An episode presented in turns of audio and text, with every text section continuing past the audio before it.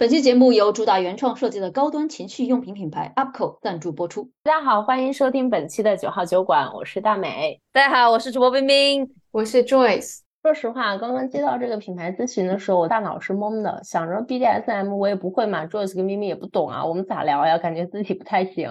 但是后来在跟品牌接触的过程当中，他们推荐了一个特别好看的奈飞的真人秀，叫做 How to Build a Sex Room，中文叫做。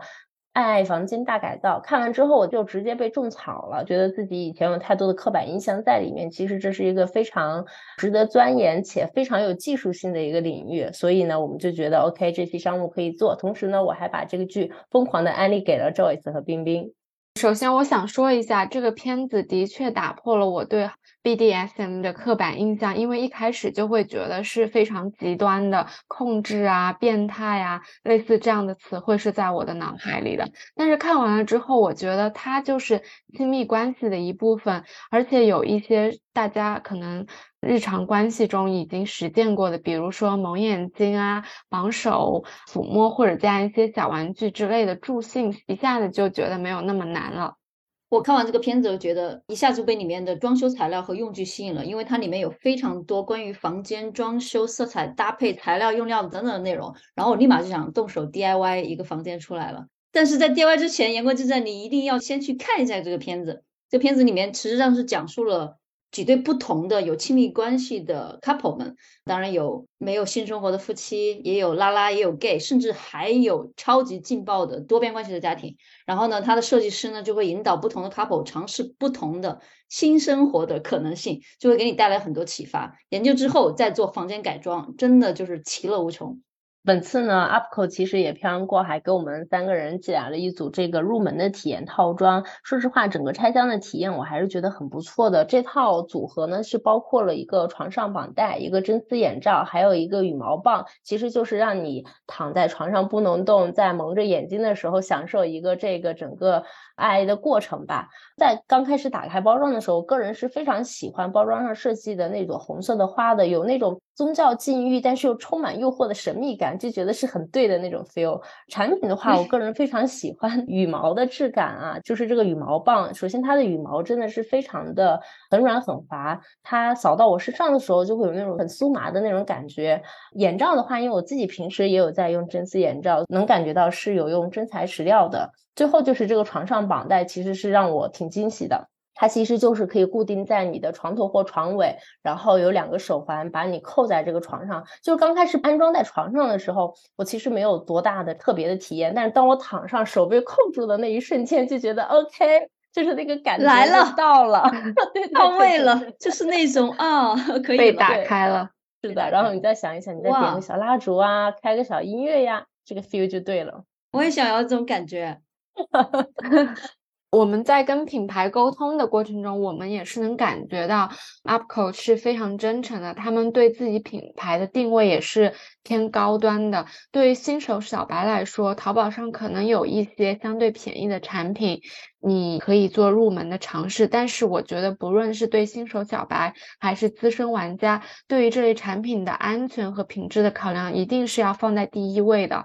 毕竟是亲肤使用的产品嘛，直接接触到你的肌肤的，所以希望大家也谨慎选择，注意安全。那么今天呢，九号酒馆也给大家带来了听众福利。这次不仅国内的客户有福利呢，点击下方的链接或者在淘宝搜索 UPCO。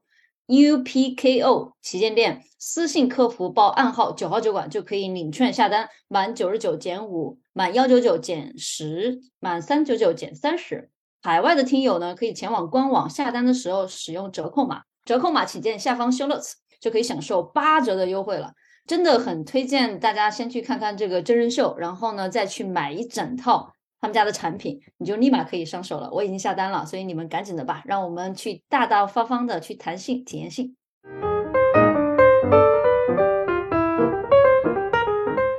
Hello，大家好，欢迎收听新一期的九号酒馆，我是冰冰，我是 Joyce，我是大美，我们三个人又聚在一起，可以聊一期新的节目了。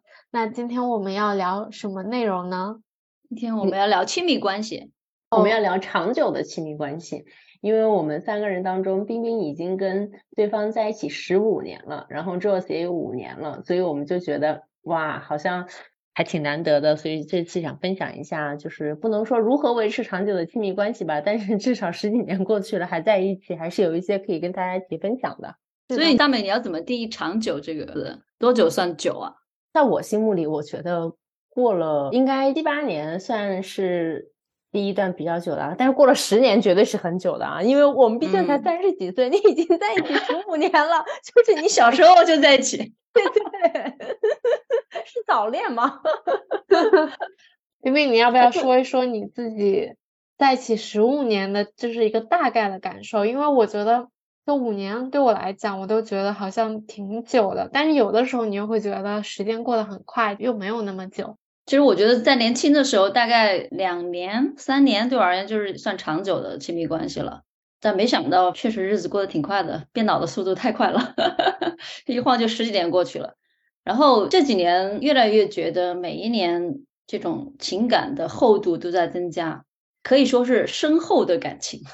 你说到年轻的时候，我也有同感，好像年轻的时候谈恋爱都是什么一个月、两个月、三个月。然后就没有很长的，很难谈的很久，好像也没有觉得好像会进入一段长久的亲密关系，就感觉还挺难想象的。对，因为我之前年轻的时候，所有的恋爱都没有超过一年，然后有的时候我是为了，比如说要比上一段，比如说是六个月，我就会硬撑到我说至少要超过那六个月，变成一个月。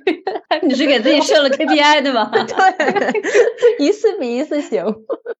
对，就是会。我当时就觉得，对啊，你年轻的时候我就很想要谈恋爱，就是很喜欢这种谈恋爱的感觉。可能在我原生家庭里面没有受到那种融合，就两个人包括身体和心灵那么融合的程度，让你会觉得非常的有连接感嘛。所以那时候很喜欢谈恋爱，但这种深度的连接，到比如说过了几个月之后，或者过了一年之后，第二年、第三年就开始慢慢的有非常重的吵架，大家都会经历的这阶段。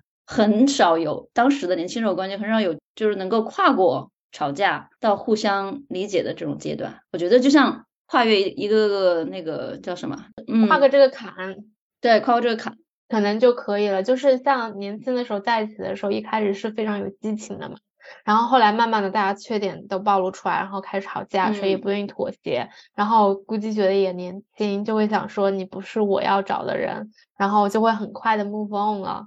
我年轻，所以能够在一起很久还是挺不容易的。对我年轻的时候，甚至焦虑到我会在反思我自己，为什么我的恋情都没有超过一年？我去找心理咨询师了，去问他们是不是我有问题？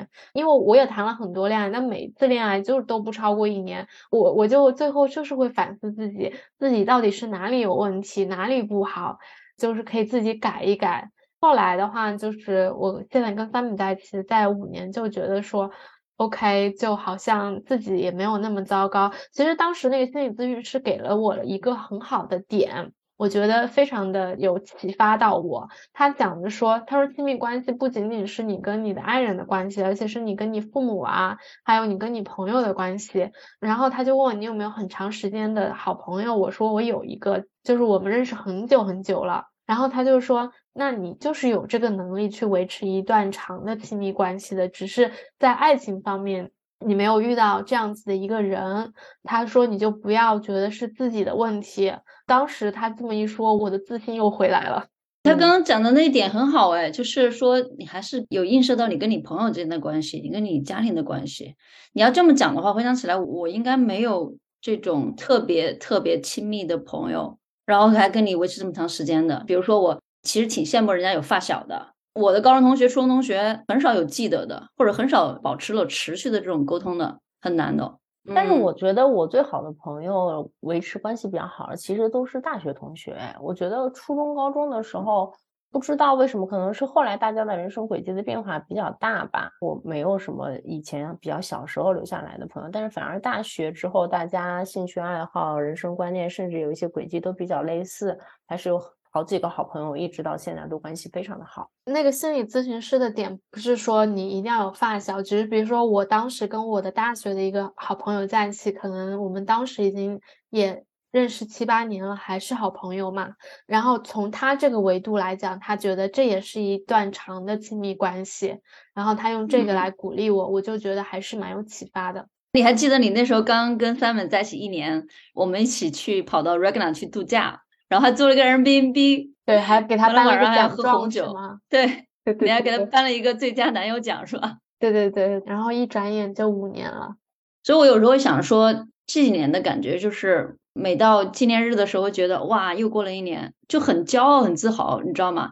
就是我们之前在上过我们节目的那个职业咨询师，天天让我去写我骄傲的几件事情，其中我就写了一件，我跟我的另外一半在一起能够保持十五年很好的这种关系，而且我会觉得感情是在 build up，是不断的去增进的。然后我还写了这一点，但是写完这一点的，我当时就感觉就是这点我什么都没有做呀，好像就日子这么过，然后你就获得了。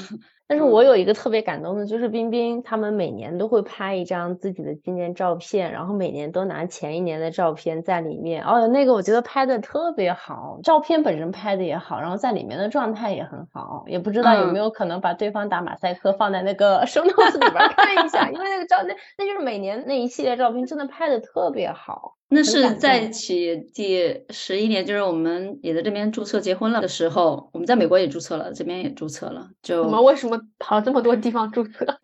当时想要全世界都结一遍婚，你们是嗯那种旅行的时候会带一个纱巾的那种吗？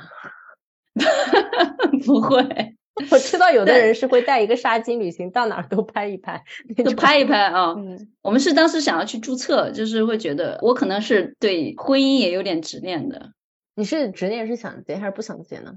想结的。因为我另外也是同性嘛，也是女生嘛，嗯所以我们在嗯国内没有办法结婚。当然，在我刚谈恋爱的时候，我不会觉得说我以后要有个家庭，因为我会觉得自己以前是不会值得的，也不会考虑往一个稳定的关系去发展。所以说，为什么两年、三年，当时对我而言就觉得是很长时间了。但是到了一个阶段，我记得那个时候应该是我奶奶离开，我奶奶过世了之后，当时那种整个心态就有很大的变化。我当时可能还抑郁了一段时间，就是我每次一开车一听到那种，就听到很多的歌，我就会哭。我在国内开车的时候就经常哭一路，然后我脑子里面总是在想到一个场景，就是我有一天有一个很小型的一个婚礼也好，一个见证也好，然后邀请可能最亲密的二十三十个朋友能够在一起，那就很好了。我当时总会有这种一个场景一个想法，然后在哪儿邀请哪些人，我自己 脑子里面还要过这个名单，然后我自己就把自己感动到哭，然后就在车上哭。但实际上可能还没有实现啊，还没有做一个这种仪式，只不过就是但是他一直在你脑海里，他一直在我脑海里面。好神奇啊！我从小到大都没有幻想过说自己有一个结婚的现场，我对结婚这件事情也完全没有任何的冲动跟兴趣。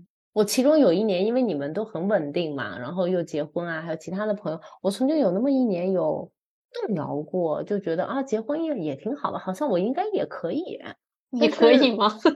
对，就感觉好像也可以，但是现在又没有了，一直都是处在这种状态。哎，对我这一嗯点跟大美有一点点不一样，但是我俩的现在状态是差不多的。就是我大学刚毕业那会儿，我是特别想要结婚的，特别想要有一个仪式感，就觉得好像是从小到大比较向往的。后来反正就是谈了好多恋爱，又是不停的分手，就是越挫越勇。后来就是对，然后再加上咱被一些身边的之前的一些同事给影响到，就他们反正都无无所谓结不结婚、领不领证，然后包括他们他其实自己的话也是这种状态，他觉得不需要领一个结婚证吧。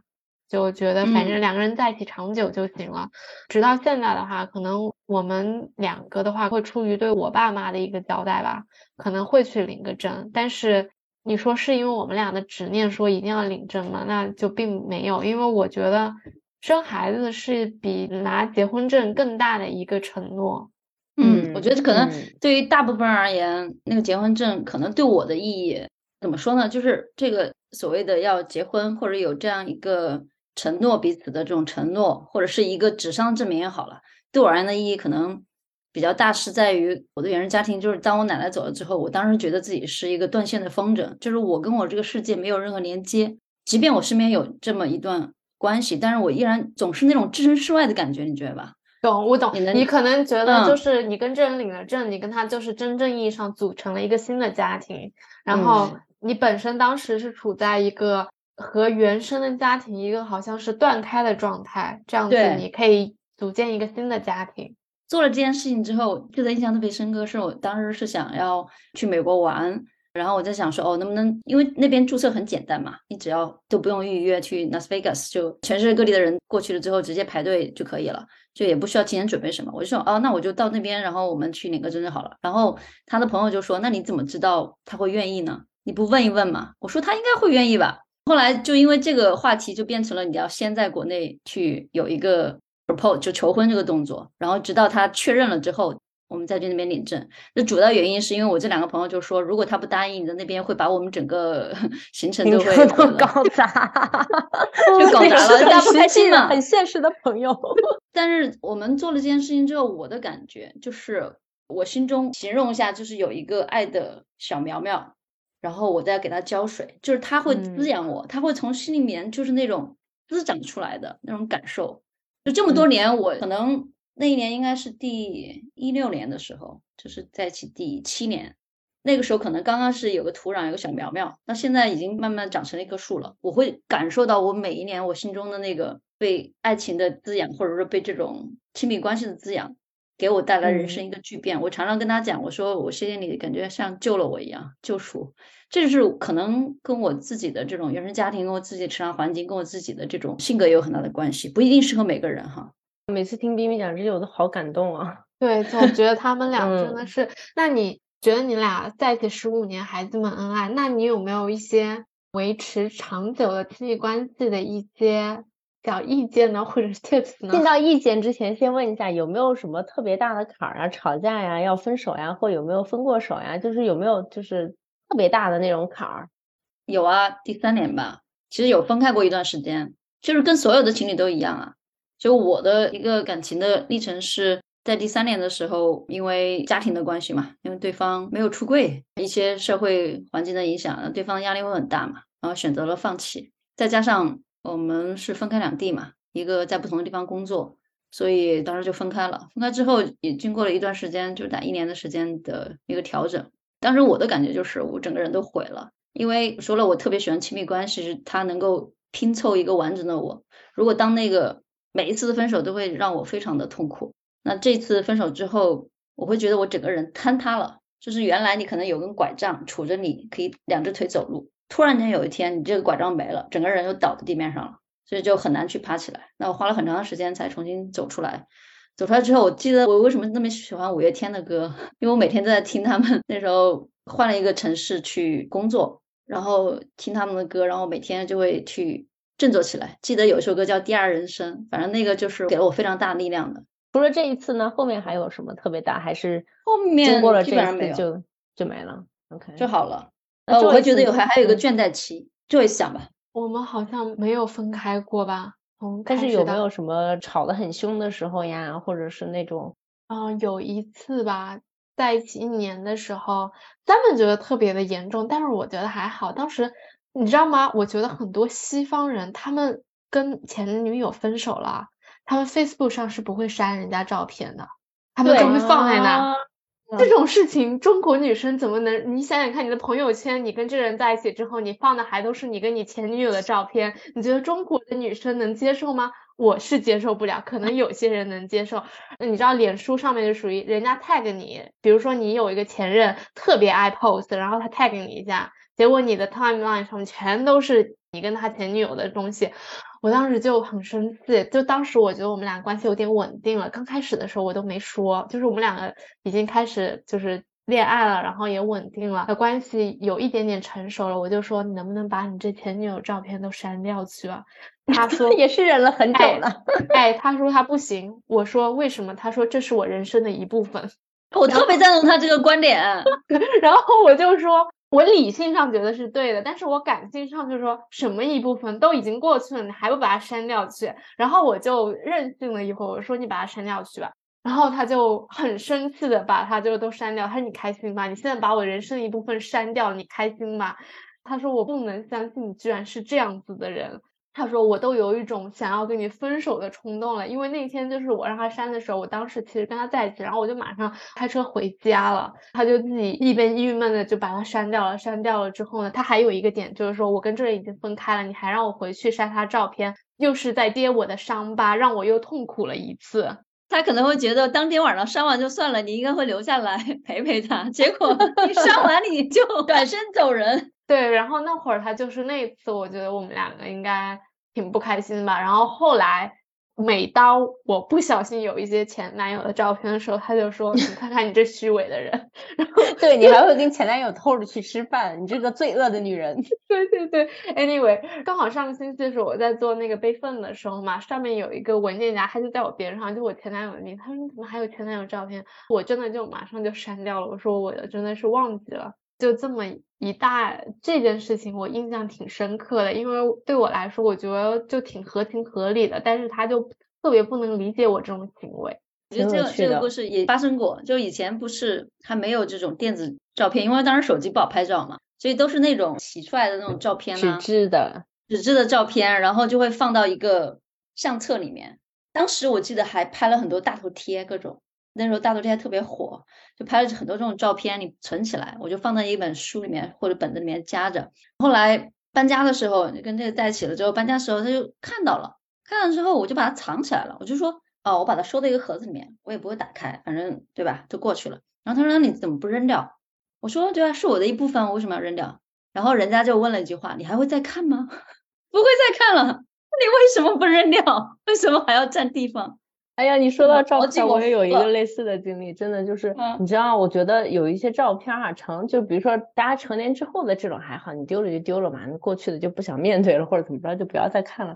我有一张对方小时候的照片，我就很尴尬，我就是觉得这个照片我是寄回去给你吗？我还是把它丢掉？因为我觉得小时候的照片都很珍贵，你可能就只有那么几张，我如果丢了的话。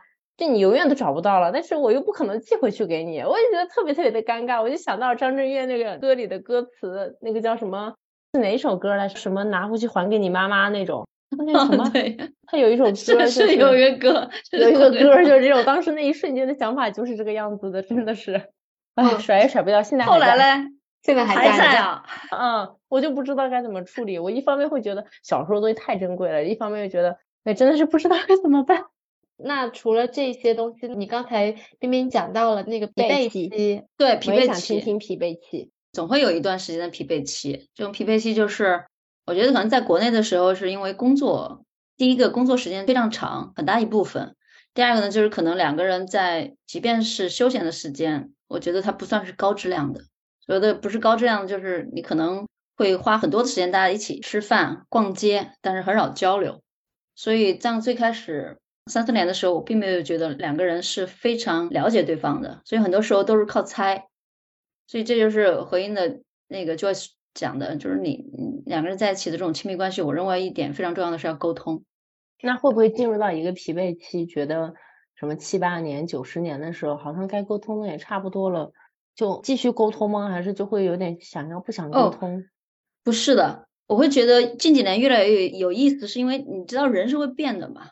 是人是会成长的，你要现在回头去看，你问他你会不会喜欢当时那个我，他可能回答都是不一定的，因为对人是会变化的，而你的事业也好，你的经历也好，你的阅历也好，都在有增长，有一些改变。可能以前你沟通的认识到那个某个重要的点，包括我们 现在还在沟通三观这个事，就是现在都有些变化，所以很多时候在现在去聊天，我觉得更有意思是第一个更有这种欲望去讲。另外一个人可能更有好的方式去倾听，然后还有一些碰撞、一些火花。那这种在我年轻的时候，我们聊的都是柴米油盐，或者是聊别的东西，不会聊我，不会聊你。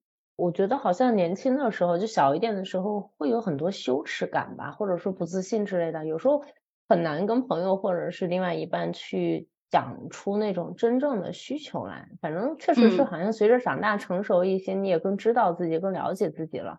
很多东西就能摸得到、看得见，也比较容易能够拎出来。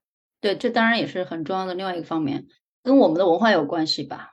可能不像 Joyce 跟 Simon，我觉得我们在国内的文化很多时候不太那么直接的去表达自己，除了羞耻感之外，很多都是一种保守，觉得好希望别人猜。对，不用你说你就能懂我的那种。对我需要你说你才能懂我，你不说我怎么能懂你？永远是这个。有时候说了都不一定会懂。对我举个例子哈，之前呢，就是有一次刚开始过生日的时候，对方给我送了一个礼物，那这个礼物呢，就是需要你做很多的任务，比如说你先打开一个抽屉，那边有张纸条，说你去房间里的某一个柜子上面的顶方找一个什么物件，然后再找出下一个任务的提示。当然你要做七个任务，做完这七个任务之后呢，你找到那个礼物，发现是一个你特别不喜欢的东西。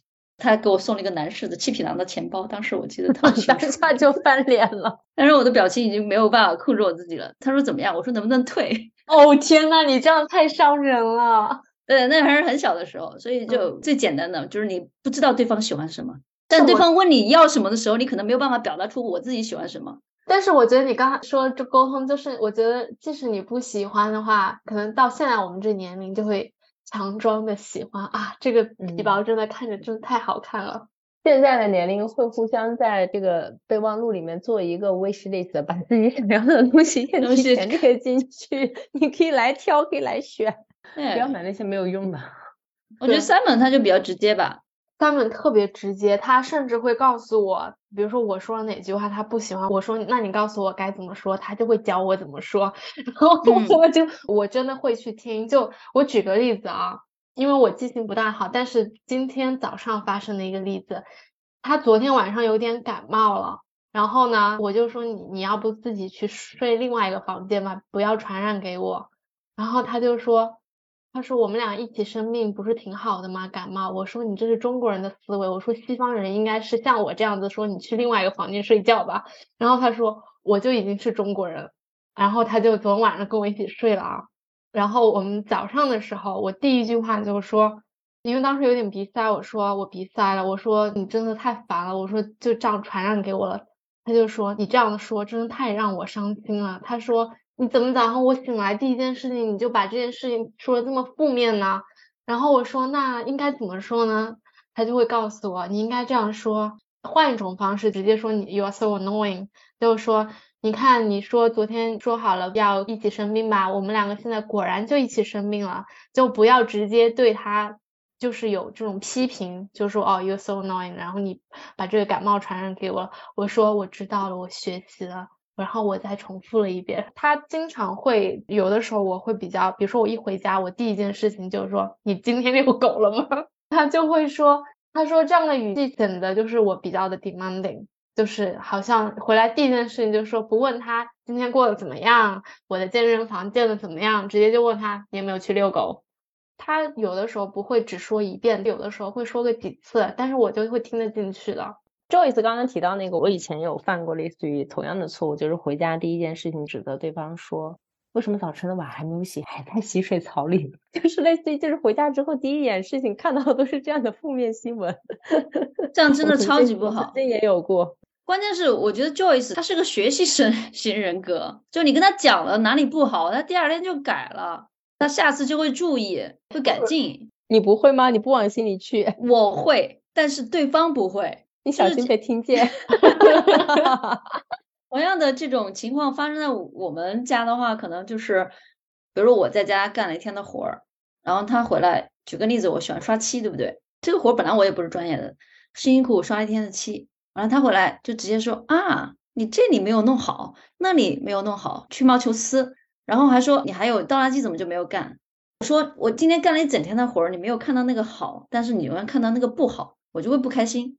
我觉得这种就是第一次、第二次听不进去，你说到第六次、第七次的时候，同样的事情。总能够听得进去了吧？对，我觉得要多说，因为之前的话就是我也不是一次性就听得进去。我举个例子，就是因为我经常用 Simon 的笔记本电脑打印一些东西嘛，然后他的笔记本电脑是常年放楼下的，我经常就是打印完了之后放在楼上，他大概跟我讲了十遍，真的十遍，他说我的电脑在哪里？我就会想说你自己去拿一下，他说我电脑好心借给你，我还要跑到楼上去拿，而且我本来就是要一直在楼下的。后来这件事情，我就几乎每一次，他跟我讲了很多次之后，我现在他的每一次电脑我都用完了，就放在楼下，我就是有用的。所以呢，他就讲到刚才我一说回来说要遛狗的事情，就是他有的时候觉得会我有一点比较 demanding，像大美说的比较这种消极或者批评的，就是看到你不好的地方，就我也有，他会跟我讲。讲的话，然后我会把这个笔记本电脑事情拿出来，我说你看我改了吧，他说对你改了，然后他就会相信我在这件事情上，比如说今天回来，我第一件事情我就没有问他你有没有遛狗，有没有给狗喂 碗。我觉得我是那种第一遍、第二遍，我通常就是过脑，根本就听不见。我觉得当没听见，我根本就不在意，不会去吸收这个消息。可是如果一件事情有一个人反复跟我说第五遍、第六遍、第七遍同一件事情，不停的说，造成了特别不好的感受，那我就开始思考了。对，所以这里面我们几个都讨论。还有一个非常重要的在亲密关系中的点，就是你认为对的事情，一定要坚持、持续、反复的沟通。特别是如果是有关你的个人感受，对，嗯，就因为两个人总会有一些事情在不同的 level 上面。然后我觉得批评是非常不好的，就是像刚才你说的，就是比较用那种消极的语气去问你这个做了吗？你那个做了吗？这种的话，我觉得是比较消极的吧。然后你这个也其实涉及到一个沟通的方式，然后就不要一直的去批评对方，说你怎么没有倒垃圾啊？你怎么没有带狗出去遛啊？这些等等的东西。这个可能久了之后会有习惯性的语言，所以两个人之间倾听对方的感受，然后就是要觉察吧。我觉得我自己跟他相处这么多年里面，有一个非常大的两个人的这个差别是在于对家庭卫生的这个标准。我是那种房间里特别乱，然后不爱收拾。他是那种家里面要非常非常一尘不染，而且每天起来要折被子，衣柜里面都整整齐齐的。刚开始在一起的时候，我家里人过来我们家住，都跟我说，我就是那个在前面丢着东西，比如说我擦了脸之后，那个瓶盖不会放回去的。然后我拿的这个擦脸的东西的位置呢，也不会放在原的地方，所以他就在后面一直收，一直捡。然后到了今年还是去年的时候，我会发现突然间我的这个对家庭的整洁的这个。要求也会被拉高了，因为他会一直在不断的跟你讲说，你最好是拿着什么东西放回原来的地方等等之类的。到今年的话，我已经开始说建立信任，就是说你不在的时候，用我们家做人 B B 吧，我也可以把卫生做到这个 level。几次之后，他就不再说了。所以我就觉得，就像你说刚才你分享的这一点，我觉得可能就是说，在亲密关系中，一旦有了冲突的话，你怎么样去解决？因为在一起的话，肯定会有一些不同的意见啊，不一样的想法，两个人要找到一个其中的一个点。我觉得这种都应该是在一起蛮久了才会出现一些小的问题去解决吧。但是在刚开始的时候应该会很难吧？因为我有一对朋友，他去年谈的恋爱嘛，就是他们很快的就同居了。我觉得感觉他们刚在一起的时候。争吵还是挺多的，而且每次他跟我讲的时候，在我听来都是些特别小的事情。可是他们刚在一起要去磨合的那个过程，真的好痛苦啊！听起来好像就是那种我要先道歉，我就是输了，然后凭什么各执一方，每个人都觉得自己很有理，就是那种感觉。对，而且再加上现在有个观点就是说，我是独立的，两个独立的个体在一段关系里面，我不需要将就我自己，或者我不需要为了对方而妥协什么东西。这个不可置否，对独立女性或者独立个体而言是很重要的。但是，一段亲密关系里头，我是认为 happy wife happy life 总归是有一些妥协的。哎，你知道吗？happy wife and happy life 这个点，其实 Simon 有跟我讲过，就是他是在一个异性恋的语境下，之经常说的一句话，但是同时又有一种对女性的歧视的感觉，所以他从来不会说这句话。因为毕竟以前的关系，你可能相对的都还是一个比较男权主导的这种对异性恋的关系嘛。然后你去讲一个 happy wife happy life 这种话，多少会有一种这种冒犯感。但是我觉得像这种你说情侣在一起，两个独立的个体，两个人一旦有了共同的目标，或者大家已经清楚了表达出自己你对对方的一些期望，还是有助于去把两个个体一起组成一个队伍，一起前行的。哎，你没有经常问过对方你喜欢我什么？你还爱我吗？你还爱我吗？我不会问你喜欢我什么，因为我可能我就觉得我这人挺好，但是我会经常问我你爱我吗？我觉得三本这点很好，就是每天问，几乎是每天都问我你爱我吗？有多爱？他就会今天给我一个 location，明天给我一个 location。但是我跟以前的男生在一起谈恋爱，如果你每天问他你爱我吗？他会觉得很烦。我肯定是爱你，不爱你怎么跟你在一起？Anyway。但是他就是会，但是你一定要问他你爱我什么，他也会很认真的回答。我就觉得这个回答会比较的长，还需要思考一下，所以我一般不问这个问题。这个要有 chemistry 的，两个人要有 chemistry 的。但是他每次就比如说过生日啊或者纪念日，他会写出来告诉我他爱我啥，我就都已经知道了。都没必要。嗯 但是也我想问一下嗯，每年爱的点都一样吗？还是每年都在变？都大同小异吧，都同义词换来换去吧。可能现在有了 Chat GPT，我要问他一下，你这张卡是自己写的吗？对，我们今天的提纲写了一个提纲是让 ChatGPT 帮他写的。写的还挺不错，对不对？有一些点嗯还都挺好的。我感觉 ChatGPT 更懂亲密关系。那像在亲密关系中，你觉得，比如说像你冰冰，你们在一起十五年了，你们的这种亲密感，你觉得会消失吗？比如说，就像你说的疲倦感嘛，就是如果有的时候，你一般怎么做呢？我觉得亲密感没有消是特指身体接触还是情感情感上和身 体上，体上，还要再翻译嗯一下吗？我会有点不好意思谈性，那你就情但是感上说说吧。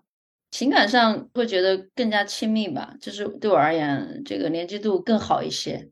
一方面就是我更多的时间去表达和倾听，就觉得两个人心灵会更近一点嘛。另外一个就是，可能这几年就更加能够接纳自己，所以不太会伪装任何的情绪，或者是任何的对不好的事情的表达，所以就更加真实了一点。所以这点也是会很快的拉近距离的，他也嗯是。然后我们还是会有非常多的亲密动作，拥抱、牵手啊、亲亲啊。然后在性方面，你没有听过拉拉会闯死这个吗？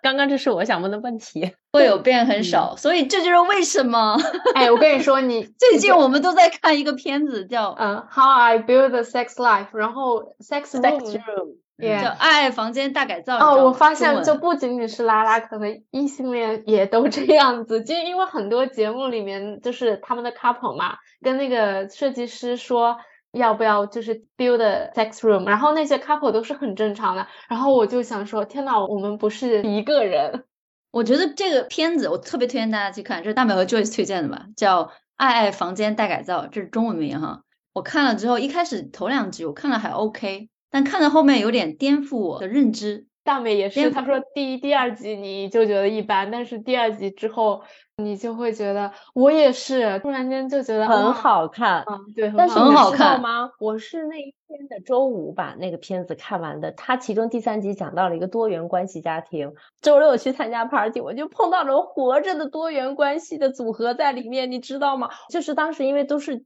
就是你怎么知道他是？他自己说了吧？老外，大家都讲英语的。然后我问他那一对儿是 couple 嘛，然后我旁边那个女生跟我犹豫了一会儿，她说不是，他们是这个多元关系的关系。我当时就愣了一下，我说我刚学会了这个单词，我当时就反应过来了。后来我旁边那个人还问他一句说：“那这是 open relationship 吗？”他说不是，不一样。就是 open relationship 可能更像的是我们是一个固定的情侣关系，然后但是我们在这个我说的不是很准哈，但是我理解的可能在这个，比如说我跟冰冰在一起，然后我们是固定的伴侣关系，但是我们同时又开放的在外面找一些短期的这种性嗯伴侣呀，或者是这种，但是通常不会太长久。但是他们多元一般就是可能像在那个片子里讲，他们是一个六个人还是七个人的一个关系，是一个非常稳定的稳定的 family，然后对，然后嗯互相共同都知情，然后是一个固定的、稳定的一个家庭。那天我们去的那个 party 的那个现场的那一对呢，他们不是 primary partner，就是他们不是主要的主要的伴侣关系，但是他们是其中有一个人。反正就是意识很超前，但其中有一个女生，她自己没有固定的伴侣，但是她单身，但是她去怀孕了，她去精子库排队，自己怀了一个小孩儿。她在现场的时候，她已经是一个孕妇的状态了。然后她带的是另外一个女生，也是一个女生。然后那个女生有一个自己主要的伴侣关系，他们有一个共同的住所，但是她跟她同样一起出来，但他们互相之间又是都是知情的。哎呀，就大概是这样的一种，这是我第一次见到活着的这种多元关系家嗯庭。然后就是嗯在这件事情发生不多久，我在我们社区也知道了有这样子很多关系，是为什么呢？因为我们社区有个 Facebook 的小组嘛，有个老奶奶说想认识一下新的人，我是单身，然后她就建立了一个我们社区的单身小组。有一个女的吧，就特别爱杠，她就说你写单身，你就是对我们这种 poly 就是多元关系的人给歧视了，因为他嗯们实际上他觉得他们自己是单身，但他们是有多元关系的。他就是说你要把这一批人也 include 到里面，然后我当时就也一下子 poy 我说哎，好像这个单词好熟悉啊。我觉得我不知道是最近怎么了哈，就是在上个月的时候，我去一个朋友家，跟我们一起出去，他们带了他们的一对朋友，是一对 gay couple。然后呢，他们就是开放关系。我当时就已经整场我都不知道，我没有任何的 comments，因为我没有我不了解，然后我又不想去有任何的这个 judgment 在里面嘛，然后我就不知道该怎么去聊。但是他们的关系就是他们是一对儿，然后大概在第七年还是第五年的时候，可能就有一些疲惫感了，他们就商讨了，说自己。决定进入一段开放关系，互相知情的情况下，可以在外面找不同的伴侣，但是必须是双方都是知情且同意的这么一个状态。其中有一段时间呢，他们还共同邀请了其中一个人住到家里来，开展了一段三角的关系。后来由于其中一个人跟另外一个人的这个关系过于亲密，可能最后是不太能接受，就结束了。但是他们还继续在持续这种开放关系。但是上个月我听到的消息的时候是，那个男生又碰到了另外一个男生。觉得一下子间找到了谈恋爱的那种真爱的感觉，然后他们又分手了，所以就是我也不是很能讲得清楚，就是每个人对这个东西的感知哈，有的时候你可能就是当下的那种热情谈恋爱的那种激情比较重要，有的人可能就是陪伴比较重要，可能真的每个人的感受都不太一样。但是最近真的经历到这样的事情就太神奇，这一点我当时是就是我把大美跟我讲的这个故事告诉过 Simon 了。我觉得他的观点也挺好的，他就说，他说你当然在一起久了之后，你就会慢慢失去一些激情。如果你们真的是一个开放的关系，你出去跟别人去约会，你当然是会去遇到可能更好看或者更有趣的人。他说人嘛，人性就是想要新的东西，想要寻找新的激情。他说这样子的话风险是很高的。我就说那你怎么能保证你自己不去？喜欢上别的女生啊，他就是说，那他说好看的女生谁都会喜欢，他说你走过去的时候也都会心动一下，还正常的人。但是他说你一个出轨晚上，比如说喝醉酒了，就跟这个人不小心啪啪啪，对吧？那怎么办？他说酒再怎么喝醉，他说你都是脑子是会清醒的，你会要想你这一夜的激情付出的代价是值不值得你。失去你一段比较稳定的关系，他说他是一个比较保守人，他说他这样子他是觉得不划算的，就是比较理性吧。我们之前是不是也有讨论过，就是对于你们的底线问题？对，我们讨论过底线，底线问题，我们俩就是说出轨绝对是我们的叫零容忍的底线，就是你不管就平常你可能做一些事情啊，可能比如说我很 demanding 或者他比较 grumpy。是我俩就吵架什么都还 OK，但是涉及到底线问题，出轨的话就是坚决不可以的。我不知道你有没有冰冰，你们有没有设置有一些就是说触到了这些线的话，你就一定不在一起了。出轨算是吧，我们其实没有设定哪一个底线，因为我觉得我们两个人之间的信任感很足。嗯，就这个东西怎么说跟人也有关系啊？可能我以前的。这种谈恋爱里头，这种信任程度会有些比较低的情况下存在的，就是你很难去相信对方能够一直跟你在一起，或者是相信对方对你一心一意。但我觉得我跟他之间两个人远距离有八年的时间吧，就是你在这个城市，我在那个城市，后来他来了我的城市，我又去到别的城市，大概八年的时间，就是不断的是远距离，甚至是在不同的国家都没有存在信任感，就是非常强的都没有存在信任危机，所以就。没有谈过说我要是怎么样了你不接受。当然，想象一下，我其实会觉得在长久关系里面，你不可能不会被别的人吸引。我所谓的吸引是像三本说的，你看见一个很优秀的人，你想要跟他接触，然后了解对方。我认为这个就是吸引，也会有一种性吸引力吧，就是你突然间就觉得好像脑子里就觉得说哇，这个人好棒啊，这样子对不对？但这种情况下，我有过几次这种。抽离开来去看自己，说我能够分析自己，这是一时的兴趣，然后他不会到了一定的倦怠期，你还是会面临同样的问题，这是一个 crash，对不对？对。然后第三个是我愿不愿意我身边的人受伤害？不会，不愿意，那是我最不愿意做的事情。所以就至始至终，我们俩之间就没有存在过这种。对，我觉得信任还是比较重要的。所以说，出轨是一个边际效率非常非常低的一个事情。它存在着非常多的欺骗，然后这种信任很难建立，还有存在一些心理层面上可能对自己的自我认知的问题。对，然后我我有身边的认知。对，刚刚大美讲的这个多边关系，你知道我收回来去谈这个爱房间大改造，除了这个多边关系真的是让我深度的去思考。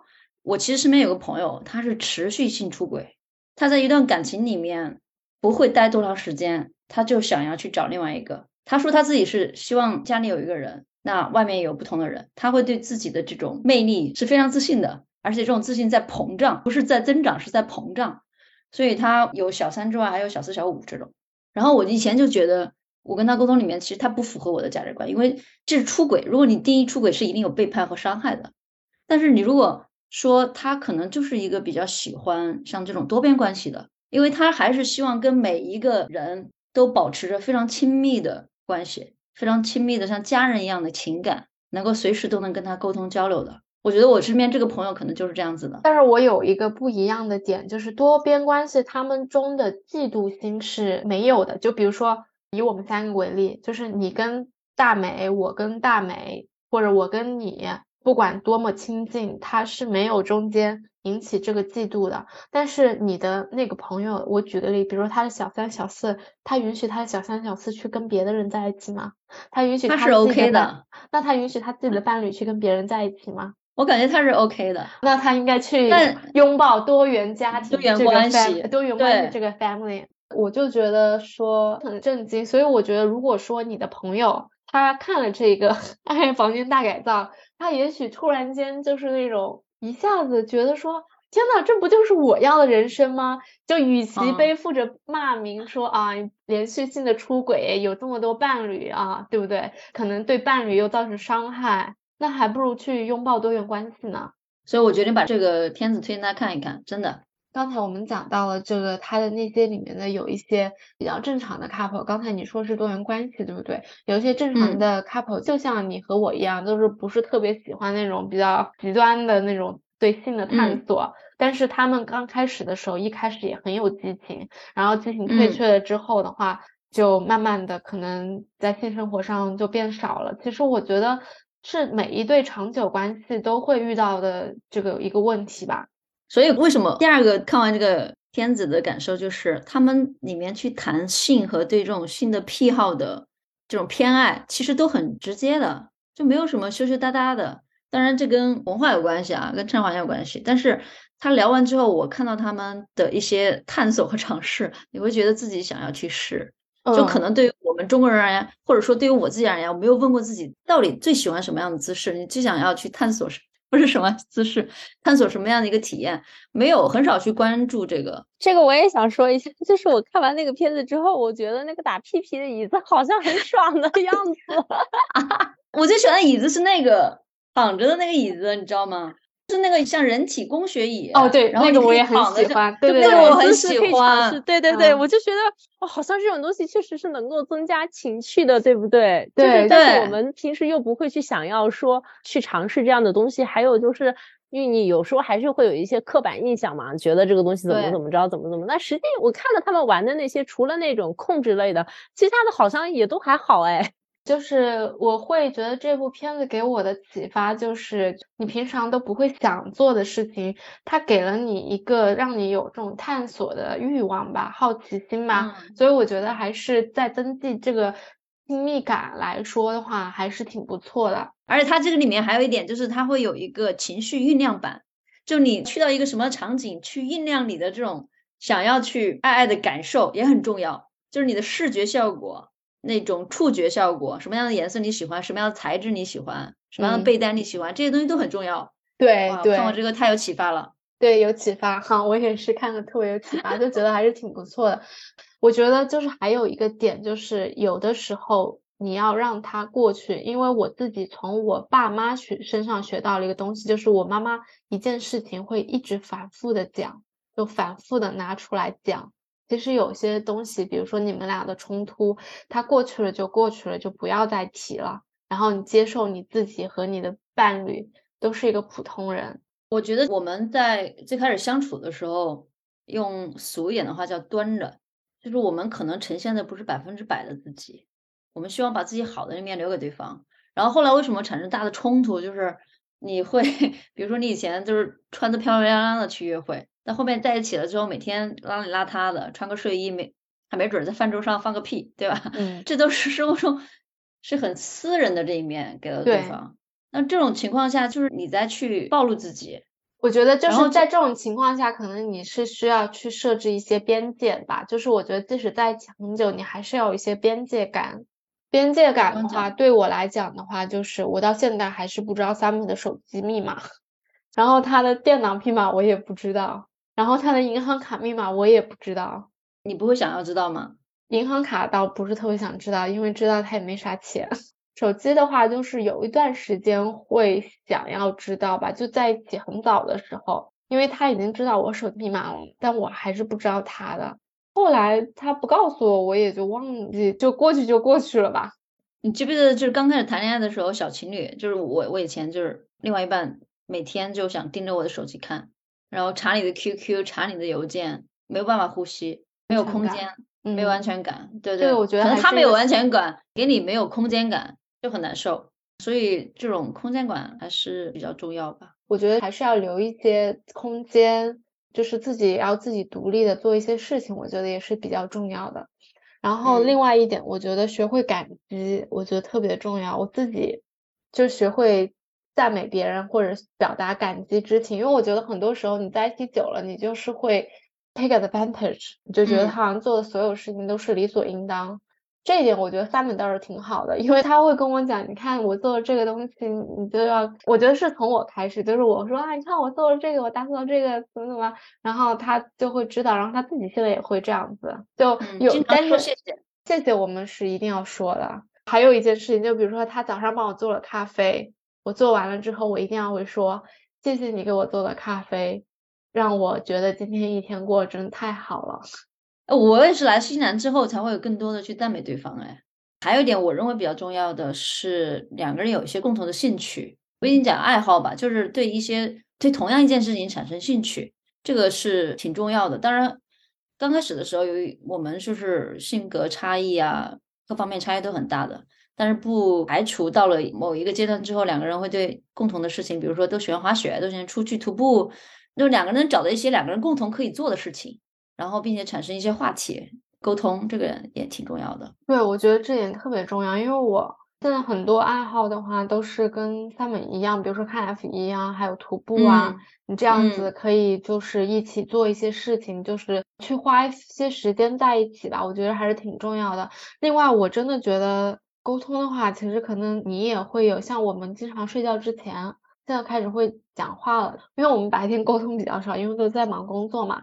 但是我现在因为会很早去床上休息，我我真的我九点钟就上床了，然后我就会可能看个手机、看个书什么的，然后他差不多九点半会过来，然后我们就开始聊天，聊半个小时，嗯，差不多也要十点十点半睡觉，但是就是会呃说说话，都讲一些有的没的，但是我嗯自己觉得还是挺不错的，就是你还是处在一个沟通的状态吧。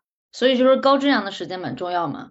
你现在吃饭，两个人都各自划手机，把这个手机放下，两个人可以共同的去聊聊天，什么事情都好，这都是一个沟通的窗口。反正这种特别能促进两个人之间的感情。